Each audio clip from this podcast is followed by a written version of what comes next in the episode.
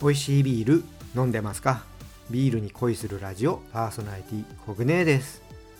この番組はビール紹介やビールにまつわる話をお届けすることでビールが飲みたくなるビールが好きになっちゃう番組です。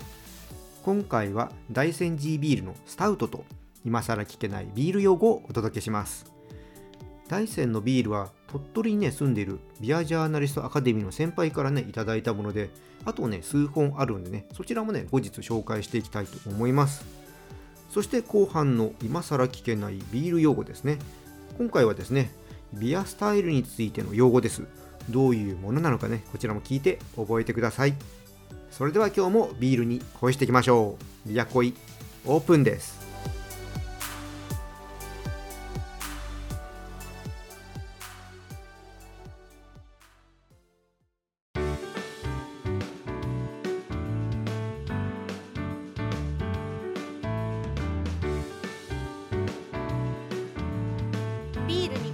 ラジオ。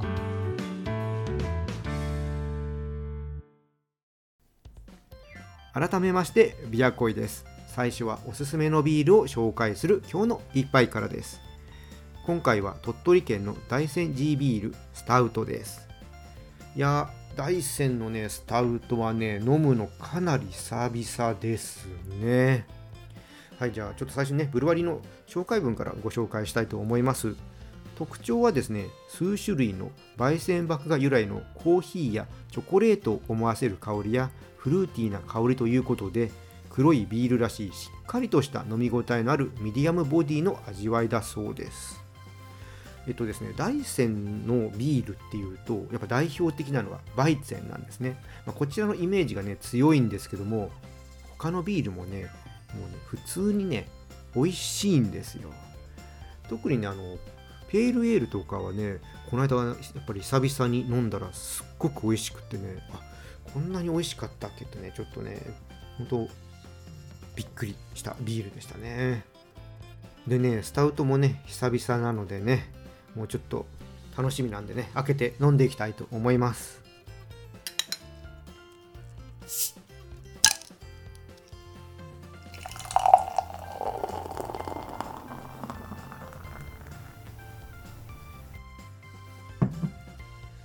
はい。色はですねもう黒ですね。で泡もねカフェオレをね思わせるようなね色合いですね。コーヒー色な感じです。はいじゃあ香りの方ちょっと見ていきます。うんうんうんうん。あのー甘いねコーヒーだったりチョコレートのようなね香りがありますね、まあ、結構香りとしてはこのスタウトとしてはね普通な感じの香りですね。でもなんか安定感があっていいですね。はいじゃあちょっと味の方を見ていきます。うん。こう口にねまず含んでいくと少しねやっぱりあの甘みのある感じ。こういったねローストフレーバーが広がっていきます。でもね余韻はね結構短めに感じますね。こうもう話してると結構ねスッと消えてって後味にほんのりね感じられる程度かな。でちょっとね後味に酸味があるんでそれもあって結構スッと切れていく感じがあるのかな。うん結構すっきりした感じですね。飲みやすいスタウトです。でこのほんのりね甘いローストフレーバーがあるんでこのスイーツをね食べてるような感覚そんな風にもなれますね。これはねもう合わせるならちょっと甘めのチョコレートケーキとかがいいですかね。うんスイーツ系で行ってみたいです。あのチョコレートクレープとかねそういうのもいいかなと思います。うん久しぶりだったんで、まあ、ちょっとね味の記憶っていうのは曖昧だったんですけどもうんいいですね。やっぱねこう普段ね飲まない飲まないって言い方は変ですね。ちょっと距離がねおおあの、まあ、距離がちょっと置いちゃってるビールっていうのはねやっぱいろいろあるんですけどもこうたまに帰ってくるとねいいですね。これはねもう皆さんにも飲んでほしいスタウトです。はいでこちらのね大山さんのスタウト、えオンラインショップで購入することができます。オンラインショップのリンクはいつも通り説明欄の方に貼っておきますのでぜひね飲んでみてください。あとですねあの鳥取にね旅行行った際にはね現地も訪れてほしいです。米子のね駅からですとねタクシーで確かね30分ぐらいだったかな。あとね最寄りの駅からでもねタクシーで15分とかそれぐらいだったかな。ただ最寄りの駅って結構ちっちゃい駅なんで、まあ、タクシーも当時もう何年ぐらい前だろうなそこからタクシー行ったの結構前になっちゃうんですけども、まあ、呼べるは呼べたんですけども多分米子の駅の方が、まあ、距離があってお金かかっちゃうんだけどタクシーはね捕まりやすいと思うので、うん、米子の駅から行った方がいいかなとは思います。あとですね時期によってはなんかちょっとイベントみたいなのやっててあの送迎バスが出たりもねしているのでそのあたりねホームページ確認してあの行くときはね見てみてください。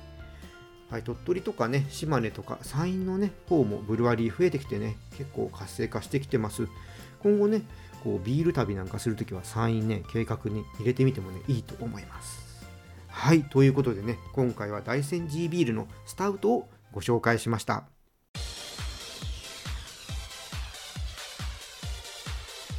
ビールに恋するラジオ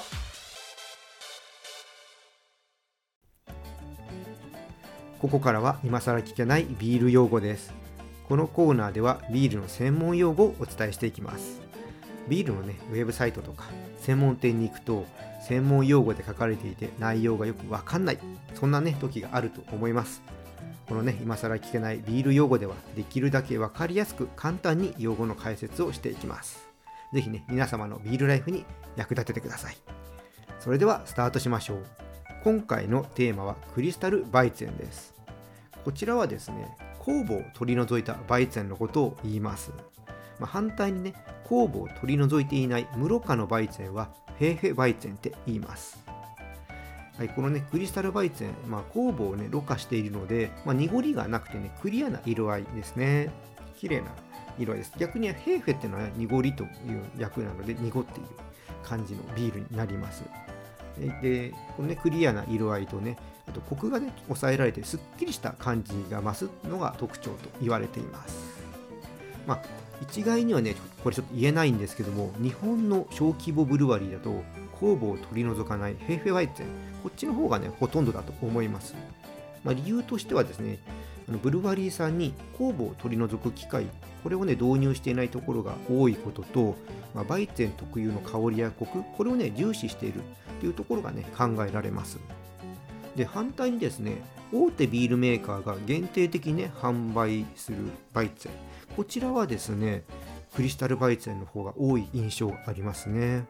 酵母の働きは、まあ、熱処理をすればね止めることができるので、まあ、ろ過しなくてもいいんですけども、まあ、した方がクリアな色合いになって、まあ、見栄えがいいからなんでしょうかね。まあ、大手さんのビールはろ過しているものが多いイメージがあります。うん。で、バイツェンはですね、まあ、人によっては酵母由来のバナナとかクローブに例えられる香り、あともったりした感じ、これをね、苦手にしてる人がいるんですけども、まあ、クリスタルバイツェンだとね、その傾向が控えめなので、飲みやすいってね、感じることがね、できるかもしれないので、まあ、バイツェンちょっと苦手なんだけどっていう方、でもちょっとね、飲んでみたいなっていう方は、このクリスタルバイツェンをね、選ぶといいかもしれません。私もね、あの、小規模ブルワリーのビールを飲み始めた頃は結構バイツェンが好きでよく飲んでたんですけどもいつの頃からかその特有のねあのバイテン特有の酸味ですとかボディの重さが苦手になってってここ数年はね飲む機会がね少なくなってたんですよね。なんかね、うん、バイツェン飲んじゃうともう次がいけなくなっちゃう感じがあってうんなんかね、飲むのね、控えてたんですよね。でもね、なんか最近になってそれがまた大丈夫になってきて、時々ね、こってこてのね、バイツェン飲みたくなる時があるんですよ。だから結構、その、なんていうんですか、年を重ねていくと思考も変わるというかね、これはなんか面白いなと思いますけども、うん、最近はね、バイツェン、うん、積極的にっていうとちょっとそこまでではないですけど、まあまあ普通に飲むようになってきましたね。はい、で、ネットで検索しますとね、クリスタルバイツェンはあるので、興味ある方はね、ちょっと飲んでみてくださいで。いつものバイゼンのどんな違いがあるのかとか確かめるとねいいと思いますし、まあ、実際にあとヘイフェイバイゼンとね一緒に買って飲み比べてみるのもねいいと思いますはいということでね今回はクリスタルバイゼンこちらについてお伝えしました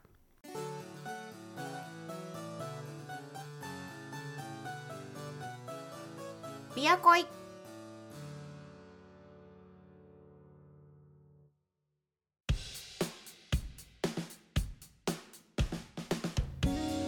ビアコイ楽しんでいただけたでしょうか？バイツェンはですね派生のスタイルも多くって味もバラエティに富んでいるので、ね、面白いです。えバイツェンってねよく白ビールともね言われるんですけども、まあ、色が濃いデュンケルバイツェンとか黒い色をしたシュバルツバイツェンなんていうのもあります。バイツェンがねお好きな方ねこうした派生のねスタイルっていうのもね楽しんでみてほしいなって思います。あとですねバイツェンね意外とお菓子作りにも使えます。過去のアーカイブに牛乳の代わりにバイツェンを使ったパンケーキとマフィン。こちらはね作った配信をアップしてるので